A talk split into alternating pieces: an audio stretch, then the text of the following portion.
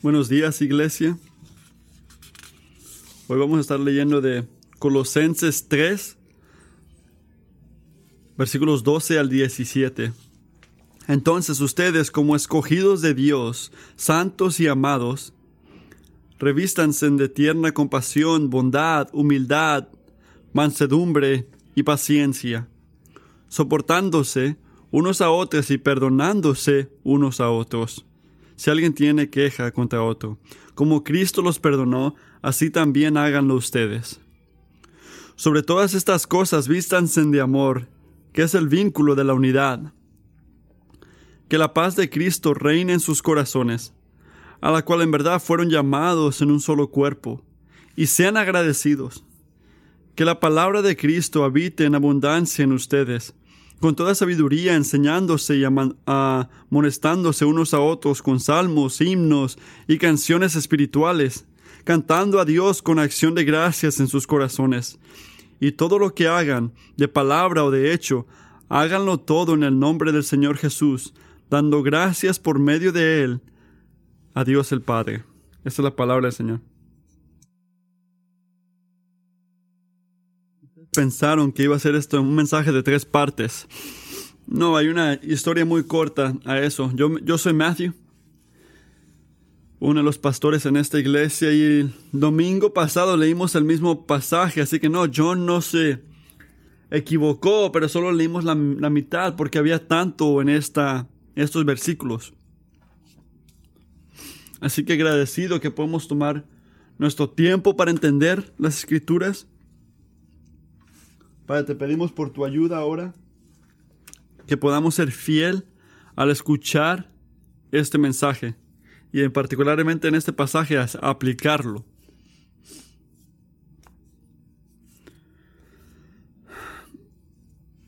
Yo pienso que algunos, tan siquiera algunos que yo conozco, tienen el lujo de sentarse todo el día, relajarse todo el día y pensar cosas profundas como ¿quién soy yo?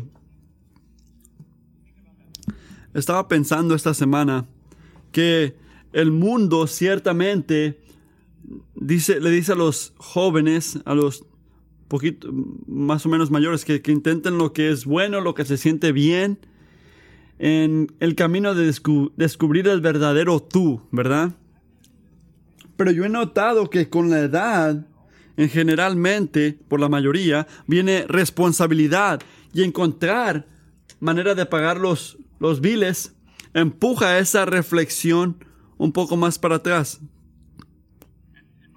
Y cuando llegas a tus 30, yo noto que la mayoría de la gente responden una pregunta de, de quién eres tú, con una descripción pequeña de lo que a lo que se dedican, donde trabajan. Así que quién eres? Yo soy un programador, yo soy un licenciado, yo soy un electricista, yo soy un artista, yo soy un maestro, yo soy un padre de tres niños, cinco, cuatro y tres, que no se quiere volver loco. Así es como respondemos esa pregunta. Pero, pero hay otras respuestas a la pregunta de la identidad que van bajo el radar muchas veces. Son como subconsciente. Pero yo diría que son más, tienen mucha más influencia de lo que te dedicas y gobiernan tu vida. Por ejemplo, ¿quién soy yo? Yo soy alguien que le ha ido bien. O soy un fracaso. Soy amado. Soy este detestado, soy necesitado, soy reemplazable, soy rico, soy pobre, soy saludable, estoy enfermo, soy una víctima de injusticia, yo merezco ser respetado. ¿Quién soy yo? Siempre estoy correcto. O siempre estoy equivocado. La lista continúa para continuar, pero para concluir esto, una ilustración de mi propia vida, yo no camino a casa pensando, yo soy un hombre que le va bien, que merece respeto. No lo digo conscientemente, pero ¿qué tal si la primera pregunta que me pregunta mi mujer cuando llego a la cocina es, me, me da la alerta a algo que le dije que iba a hacer, pero no lo hice? Por ejemplo, o la primera instrucción que le doy a uno de mis hijos es ignorada. y la ira se empieza a provocar en mi corazón. Es como un volcán.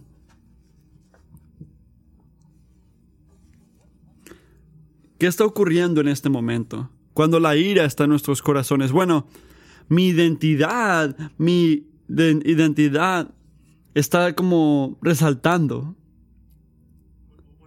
¿Qué quiero decir? Profundamente me gusta pensar como un hombre que le va bien en la vida. A mí me gusta pensar que soy respetable. Así es como yo me siento. Yo siento que ese soy yo. Así que cuando la falla se enseña o cuando ese respeto es rechazado, yo reacciono con ira en parte porque yo siento que mis hijos y mi esposa están asaltando mi identidad.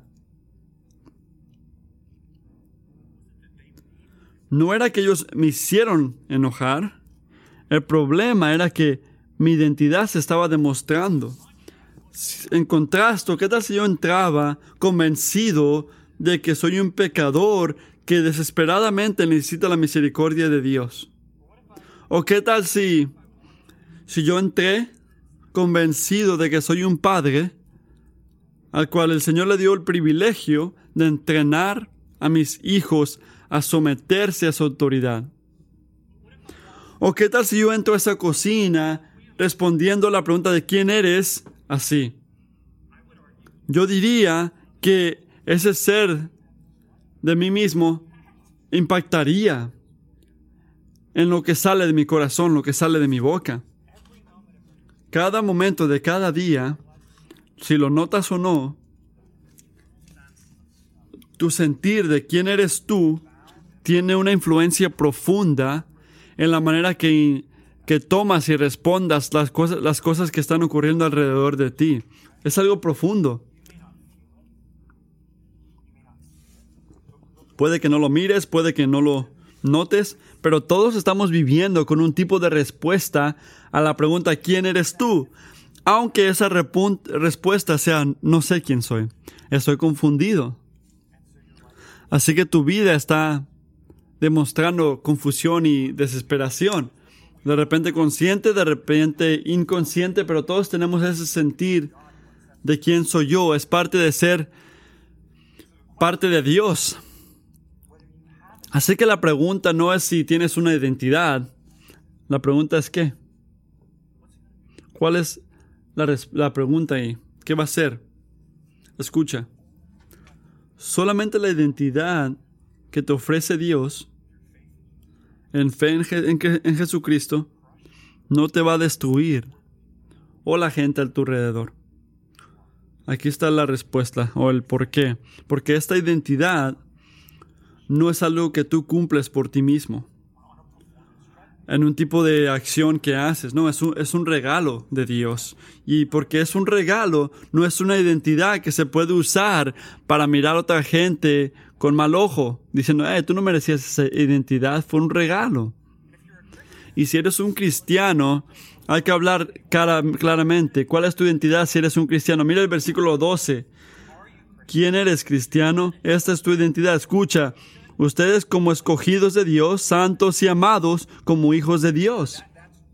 Esta es tu identidad, este es quién eres tú. Siente el peso de esto. Tú no te mereciste eso, tú no lo creaste, tú no lo ganaste, así que si estás en Cristo no lo puedes perder tampoco. Esto es un regalo de Dios. Escogido, santo, amado. Por eso no es una identidad que nos destruye. Porque si es algo que tú cumples o haces, cada vez que lo tienes tienes que trabajar para no perderlo. Por eso es una identidad que no nos eleva sobre otros, porque no, no lo merecimos.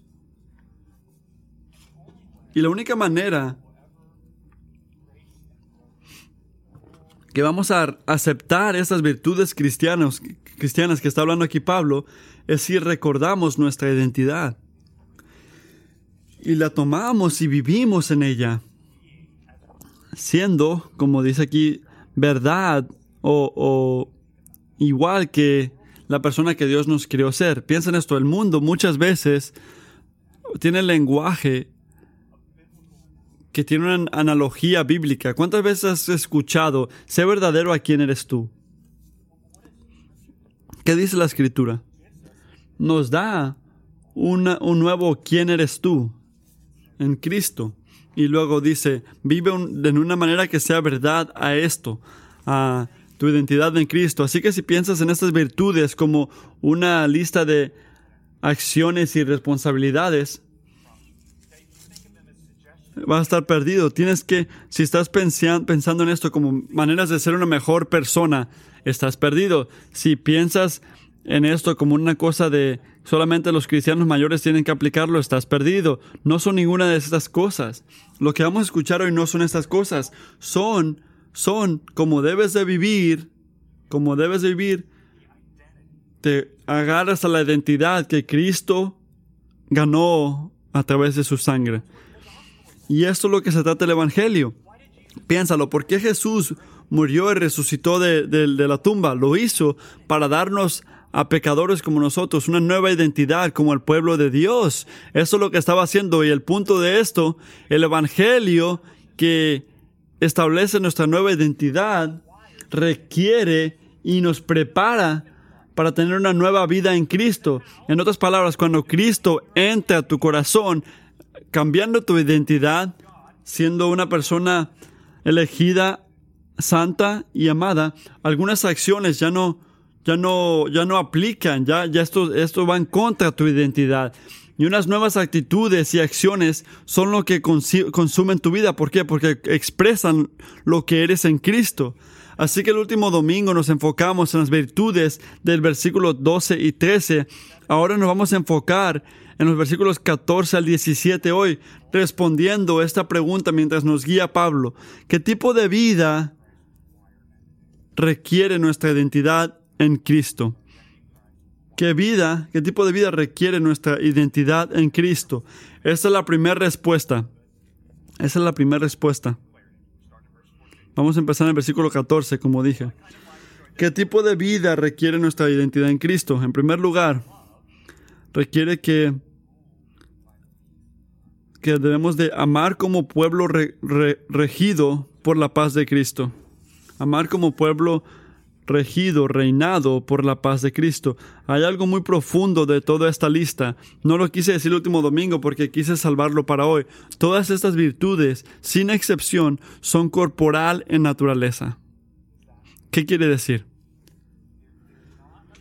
No se trata de como tú haces lo tuyo, cristiano, en una esquina solo. ¿Escuchas eso? No se trata de cómo haces tú en una esquina solo. Se trata de qué? Se trata de cómo nos relacionamos unos con otros en la iglesia. Todos tienen que ver con eso. Así que lo que nos recomienda el, Señor este, es que caminemos en su identidad. Dios nos llama a ponernos las identidades del versículo 12, 14, que son unidad en Él. Y no nos debe sorprender porque nuestra identidad en Cristo está algo, es algo que hacemos en Cristo. Estar en Cristo es ser parte de su cuerpo, parte de su pueblo, una unión que expresamos a través de la membresía con una iglesia local. Así que los, las actitudes, el carácter que nos caracteriza en una vida en Cristo tiene todo que ver con cómo nos tratamos unos a otros como a la familia de Dios. Mira el versículo 14, dice, sobre todas estas cosas, vístanse de amor, que es el vínculo de la unidad. En otras palabras, el amor nos lleva a hacer todas las otras virtudes y sostiene practicar las virtudes aunque sea difícil. Así que, ¿qué es este amor? Tenemos que tomar nuestro tiempo aquí porque nuestra cultura no puede estar más confundida cuando se trata de definir lo que es el amor. Así que, ¿qué es amor? Es la actitud que se goza en lo que Dios dice que es bueno. Y está dedicada al ayudar a la gente alrededor sentir lo que Dios dice que es bueno. Jonathan Lehman, un escritor, habla de lo que dice la Biblia del amor. Dice, amor es afirmar con efecto lo que es de Dios en el amado y entregarse a ver a Dios exaltado en el amado.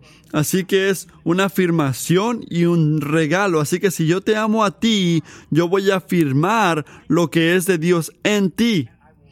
Y voy a darme para ver a Dios glorificado en tu vida. Eso es el amor. Ver a Dios glorificado en la vida de otros. Darnos para eso. Y nota esta definición. Se trata todo de Dios, no de ti ni de mí. ¿Por qué es así? Porque el amor no se trata de lo que se, lo que se siente bien o lo que te gusta a ti. ¿Por qué no es eso?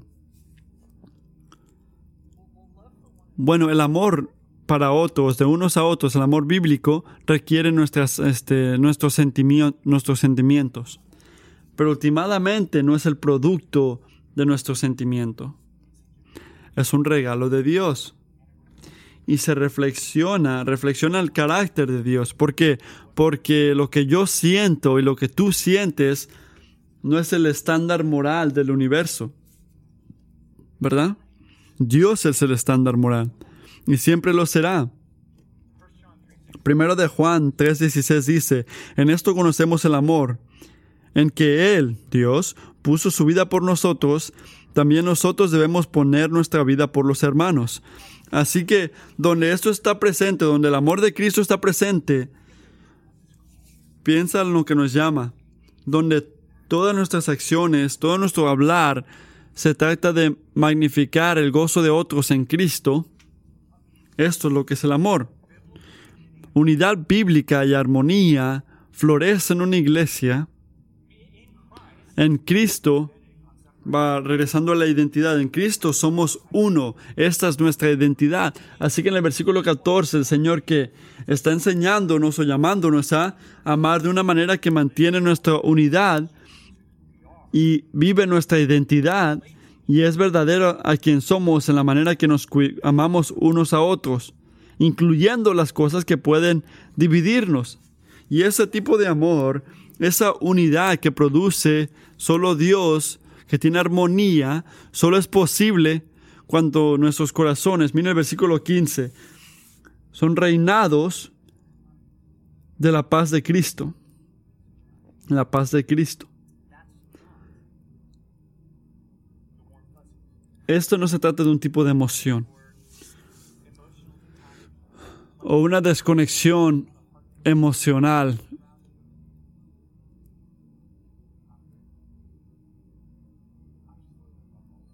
No se trata de ignorar lo que sientes, no. Y tampoco es un, un tipo de concepto de paz en alguna manera. No, Pablo está hablando, cuando habla de la paz de Cristo, de la vida, de la realidad que cambia, que está bien con tu alma por el Evangelio. Eso es lo que está mencionando aquí.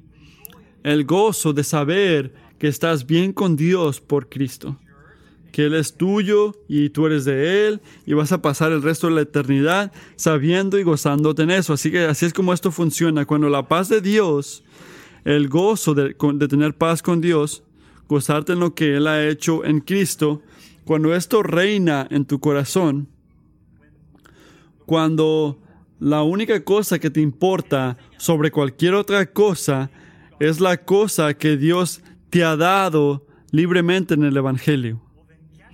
Así que adivina qué.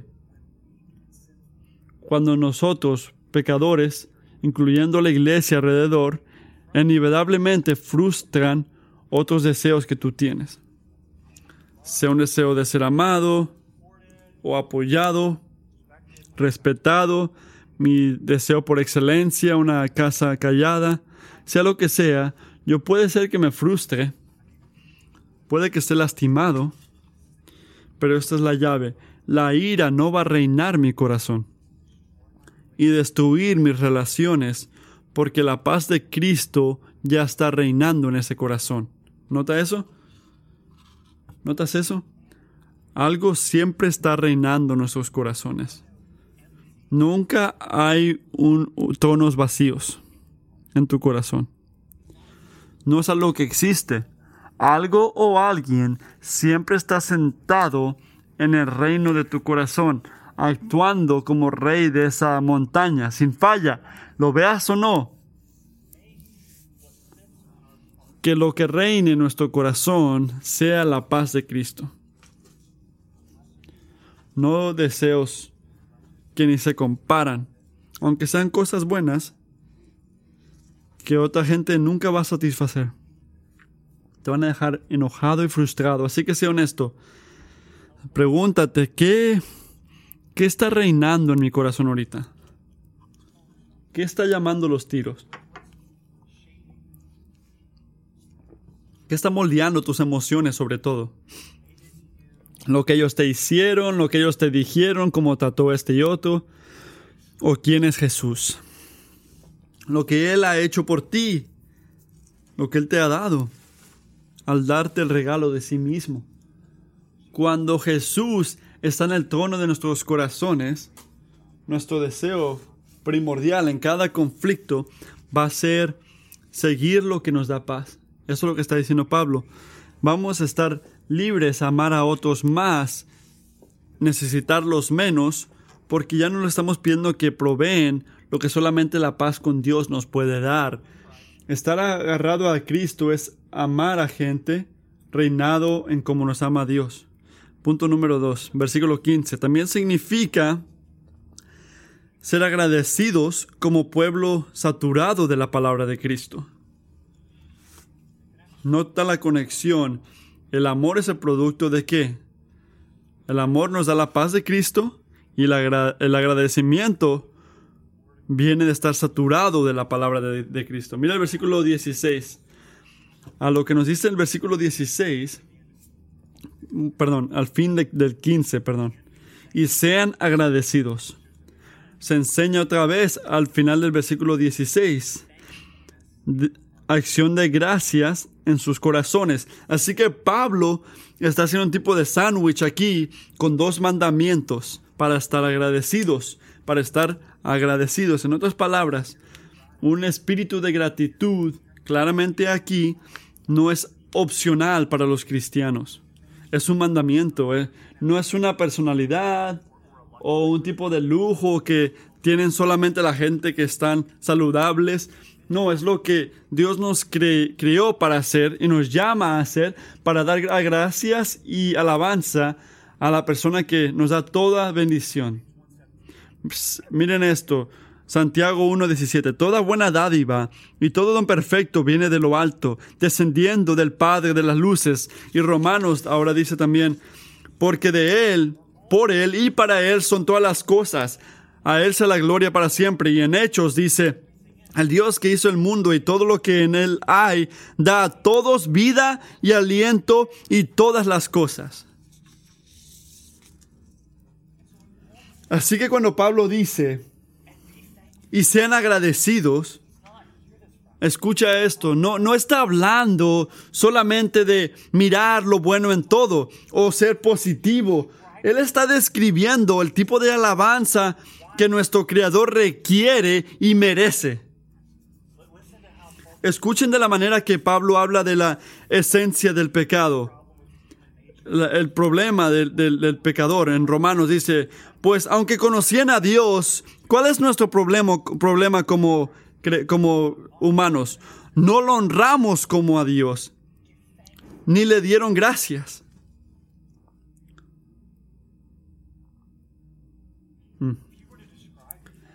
Si puedes escribir la esencia del pecado, rebelión contra Dios, ¿harías lo que Pablo hace? ¿Y ir inmediatamente a nuestras fallas de dar gracias? Él lo hace porque tener un corazón agradecido se trata de vida o muerte. Lo que yo pienso que toma más pensamiento es ¿Cómo? ¿Cómo llego ahí? ¿Cómo llego a ese punto en mi vida? No es difícil notarlo, aunque no seas cristiano, si te la pasas quejándote. La lucha verdadera es cómo puedo ser agradecido, cómo, qué produce el agradecimiento, que nos ayuda a seguir dando gracias aunque la vida se complica, al lugar de quejarnos, bueno, ahora lo miramos en el versículo 16. Mira ahí, Pablo dice, Dice que la palabra de Cristo habita en abundancia en con ustedes. ¿Cuál es, la, ¿Cuál es la carne en el medio? Eh, vemos agradecimiento al principio y al fin. En el medio miramos que la palabra de Dios. La palabra de Dios. Bueno, esta se escucha como algo muy religioso. La palabra de Dios, ¿qué es eso, Matthew? Amigo, es el Evangelio. La palabra de Dios es el Evangelio, la buena noticia de la salvación, de la ira de Dios a través de la vida, muerte y resurrección de Jesucristo. Escucha, este Evangelio, esta buena noticia tiene raíz en cosas que ocurrieron. Jesús verdaderamente murió y resucitó, pero no está limitada en cosas históricas, porque el Evangelio viene con cosas que puedes aplicar en tu vida hoy, no es nada más algo histórico. Ejemplos. ¿Quién es Jesús? Y lo que Él ha hecho por ti en el Evangelio tiene algo profundo en la manera que tú amas a tu esposa o esposo. ¿Quién es Jesús y lo que ha hecho tiene algo que decir de la manera que actuamos como empleados y como jefes? ¿Quién es Jesús y lo que ha hecho por nosotros tiene algo que decir de la manera que tú tratas a tus amigos, la comida que comes, las películas que miras y lo que haces con cada dólar en tu cartera? quién es Jesús y lo que Él ha hecho por nosotros en el Evangelio, tiene algo que ver de todas, todas estas cosas. Así que cuando Pablo dice, dejen que la palabra de Dios habite en ustedes ricamente, no quiere decir que miren lo que dice el Evangelio y díganlo día tras día hasta que estén azul en la cara y que se aburran. Jesús vivió, Jesús murió, Jesús resucitó, Jesús murió y resucitó. No, sí ocurrió, pero no es lo que dicen. Se refiere a considerar meditar en estas cosas y ser afectado por esto y gobernado por esto. La gloria de Cristo, la salvación que ganó por nosotros y lo que significa en cada parte de tu vida, esto es lo que significa pensar en estas cosas. Y yo estoy agradecido, amigos. No saben esto, pero escuchen esto. Si estás visitando esta mañana, Especialmente estoy agradecido que puedes escuchar esto. Uno de nuestros valores como gracia soberana es ser saturado en el Evangelio. No puedes ser parte de, la, de, esta iglesia si no estás enfocado en el Evangelio. Queremos que la obra de Cristo ocupe su lugar merecido en nuestros pensamientos, en nuestras acciones y en nuestro ser. Que no nada más sea algo que decimos cada domingo.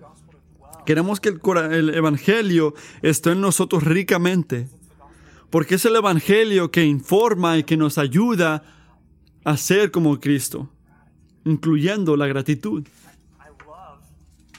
Me encanta un escritor que habla de la, de la gratitud. Dice esto, la gratitud.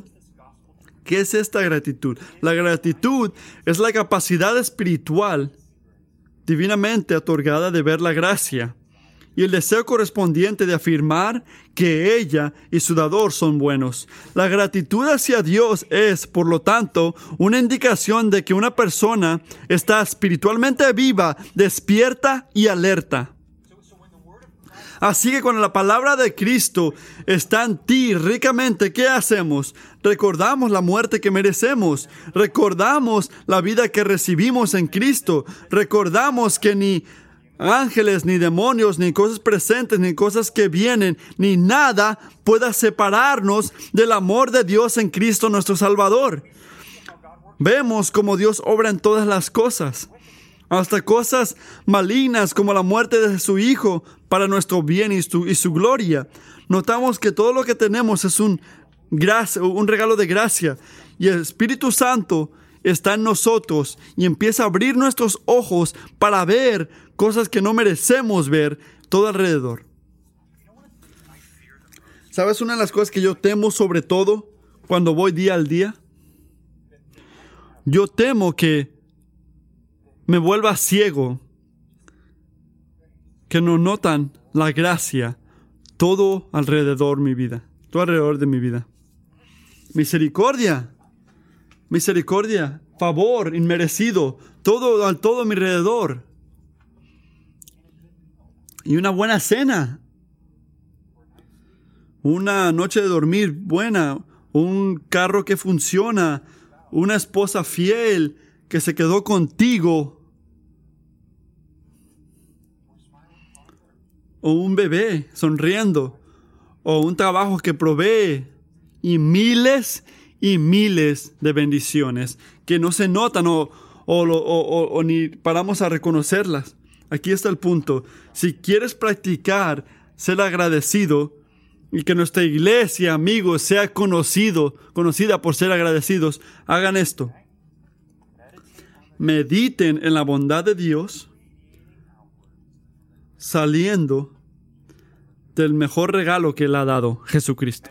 Mediten en eso, mediten en el regalo de sí mismo, porque nuestro Dios es bondadoso a la gente que no lo merece, a la gente malagradecida.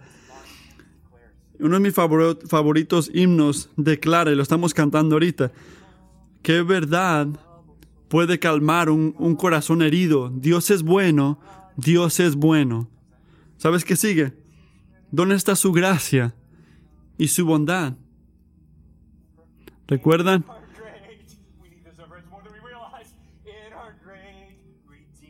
En nuestro gran Salvador, en la sangre derramado, redamada.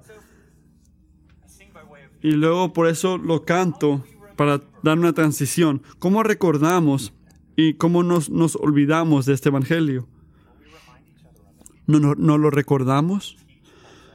¿Lo enseñamos en la sabiduría de Cristo?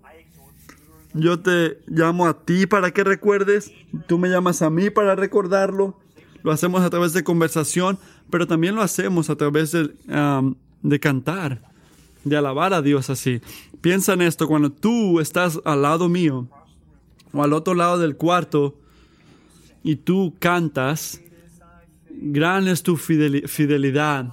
Oh Dios mío, gran es tu fidelidad. No hay ninguna falla en ti. Tú nunca cambias, tus compasiones nunca fallan. Como tú has sido, siempre lo vas a hacer. ¿Qué está ocurriendo en este momento? ¿Tuviste algo privado con tú y Jesús? Espero que la palabra de Dios se mueva en ti pero eso no, este no fue un momento privado. No era privado. En ese momento, cuando tú estabas cantando, si cantaste esta mañana, estabas enseñando y llamándome a mí a recordar y que no se me olvide que yo no estoy solo en esta lucha. Que hay un Dios en el cielo, un Dios fiel, que nunca cambia, que practica la fidelidad, que siempre ama a la gente que está en sus mandamientos. Y en este momento, aunque no estés cantando bien, estás llamándome a mí a caminar en la realidad más importante en el, en el universo. Realidades que gobiernan, que tienen algo que decir con lo que hago con mi tiempo, con mi dinero, con mi familia. Me está recordando, aunque solamente estés cantándole, y cantando como un niño de 10 y 11 años que espera que nunca escuchen su voz. Dios estaba usando para recordarme a mí que Él merece mi confianza. Porque es un Dios fiel.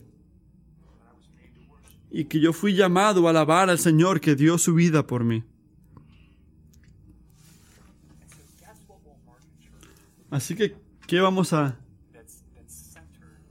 que marca una iglesia que está centrada en el Evangelio y en Cristo. Una iglesia que canta líricos semana tras semana que están enfocadas en la gloria de Cristo. Y una iglesia que diligentemente instruye y llama unos a otros a través de nuestras conversaciones, nuestras canciones, para recordar a Jesús y caminar tras de Él. ¿Qué tipo de iglesia va a ser esa? Pablo nos lo dice al final del versículo 16. Va a ser una iglesia llena de agradecimiento en el corazón y agradecimiento hacia Dios. Esta es la marca, no porque la vida es fácil, no porque las relaciones en la iglesia son fáciles, que no hay lucha, no, porque sabemos por el Evangelio que Jesús es soberano, amoroso y sabio, merece nuestra confianza. Así que no asumas, no, no, no, no pienses que, que la palabra de Cristo está en ti. Puede decir que digas amén y sí a todo lo que yo dije por los últimos 10 minutos, pero cuando sales de esta puerta, nada de esto es aplicado. Esto debe de llamarte la atención. Ponte a prueba. Puede que la gente más cercana a mí, honestamente, puedan decir que lo que me caracteriza es agradecimiento y gratitud. ¿Eso es lo que marca tus palabras? Si no lo es, la respuesta no es tengo que pensar mejor o estar más alegre de lo que miro a mi alrededor, ser positivo. No, la respuesta es ser una gente llena de la palabra de Cristo. Esta es la respuesta. Punto número 3, versículo 17. Terminaremos con esto. Y es un buen fin, porque Pablo concluye su lista con una instrucción que agarra todas las virtudes que vienen de antes y todo lo que no estaban en estos versículos. Escuchen, esto no es algo que, que tenemos que... No es una lista nada más de que tienes que hacer, no, es algo del corazón. Así que dice en el versículo 17, y todo lo que hagan en palabra o de hecho, háganlo todo en el nombre del Señor Jesús, dando gracias por medio de Él a Dios el Padre. Es como que Pablo no va a dejar ir de la cosa de dar gracias. Es tan importante que lo repite una y otra vez, pero quiero que miren esto en el versículo 17. Nota, nota cómo se, cómo se entiende lo de Pablo. ¿Qué está diciendo? Todo lo que hagan, de palabra o de hecho, háganlo todo, todo. No hay una excepción, no hay ningún tiempo de relajación o tiempo libre o tiempo mío. No, Jesús le llama a toda parte de ti, cristiano. Quiere todo, en todo momento, en cada situación, en cada pensamiento, en cada actitud, en cada sentimiento. En todo esto, Pablo dice aquí, todo debe ser sometido a su, a su reino. Porque o Cristo es reino de todo, o como han escuchado algunos de ustedes, y es verdad, o no es rey sobre todo. O reina en todo o no reina. Y las decisiones que tú tomas ahí no van a cambiar quién es Dios, agradecidamente, gracias, gloria a Dios, pero sí va a determinar cómo Él te habla, tío, cómo se mueve en ti, si está contigo como un hijo de Dios, o si Él está contra ti y lejos de ti porque tú no dejaste tu, orgullo y no te sometiste a su autoridad. Hacer todo en el nombre de Cristo significa sentir y actuar como sus representantes con su corazón, su carácter, sus actitudes y sus prioridades. Y sí nos da una pregunta muy práctica que podemos hacer cuando intentamos averiguar, ok, pastor, ¿Qué significa vivir en mi identidad en Cristo, ser verdadero a quien soy en Cristo? ¿Cómo se ve en cada situación? Aquí es un gran ejemplo. Pero la pregunta se puede hacer, ¿qué? ¿Qué es la cosa cristiana que se puede hacer aquí? ¿Has notado esto tú? ¿Qué, ¿De qué, se qué, qué es la cosa cristiana aquí? ¿Qué se puede hacer? Puede hacer esto sin comprometer mi confesión cristiana. Puedo hacerlo en el nombre del Señor que su reputación está en, la línea, está, está presente aquí. Y aquí está el punto. Puedo agradecer al Padre a través de esto por la oportunidad de hacer esta cosa que estoy a punto de hacer. Esta es la prueba, esta es, este es, lo que tenemos que poner la atención. Este es el problema cuando hay áreas grises en tu vida. Puedo agradecer a Dios por lo que estoy escribiendo, diciendo o mirando si miro, hago o digo esto, estoy representando a Dios bien.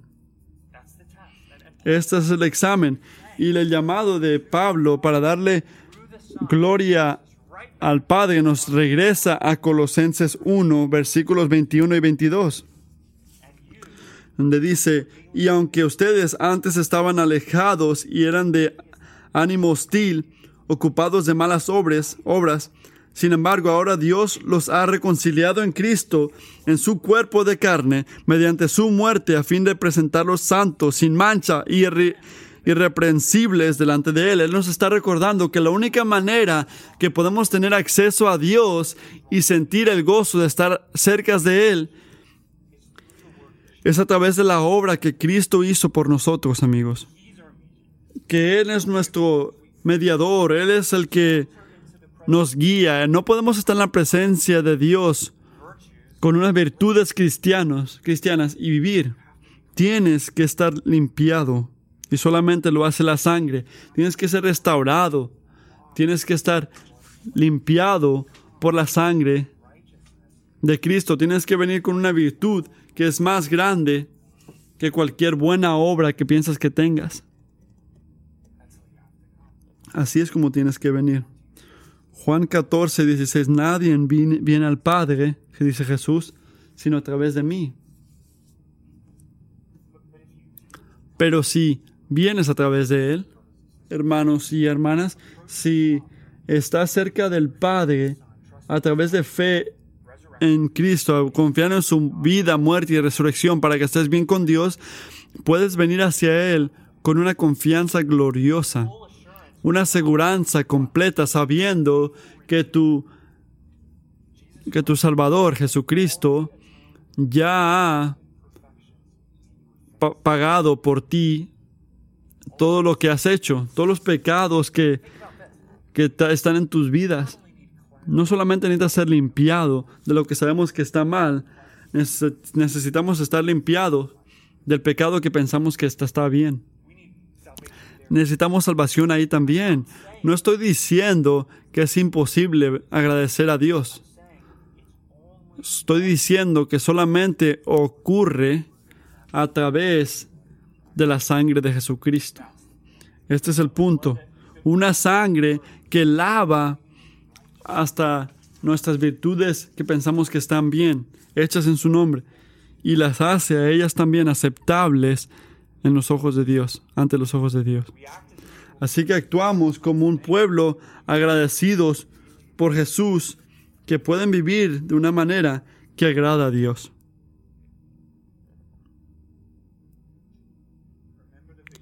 Recuerda la foto grande, la imagen grande.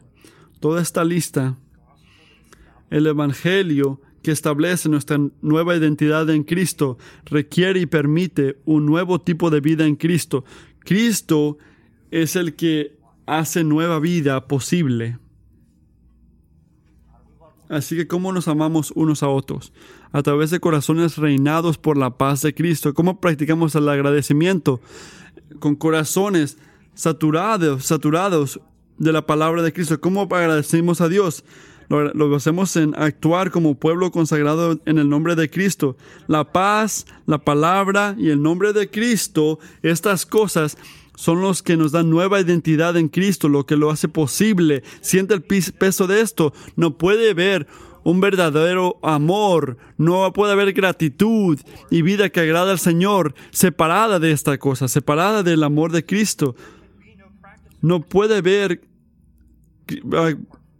no puede ver cosas cristianas sino sin el evangelio. Así que tenemos que vestirnos con Cristo nuestros pensamientos, nuestras acciones, y tenemos que recordar que solo podemos hacerlo porque Él nos llamó a nosotros, porque Él lo hizo por nosotros. Hay que orar.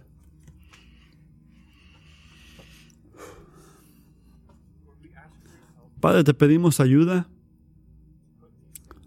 para poder hacer estas cosas.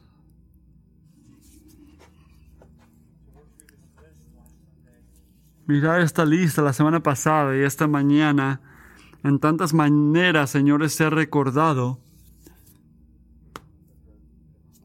de la gloria de nuestra identidad que nos has hecho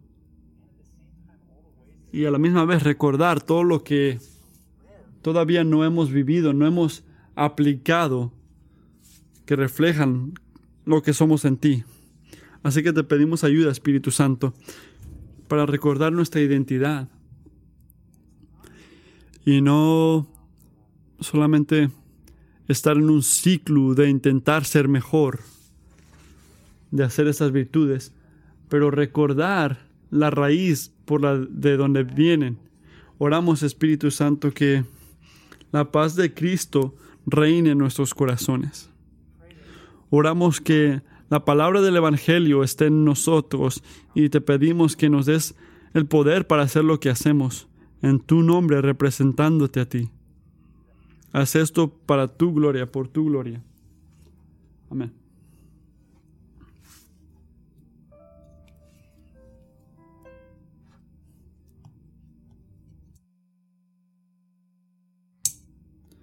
No podemos escuchar esa palabra sin cantar al final. Vamos a cantar para alabar a Dios.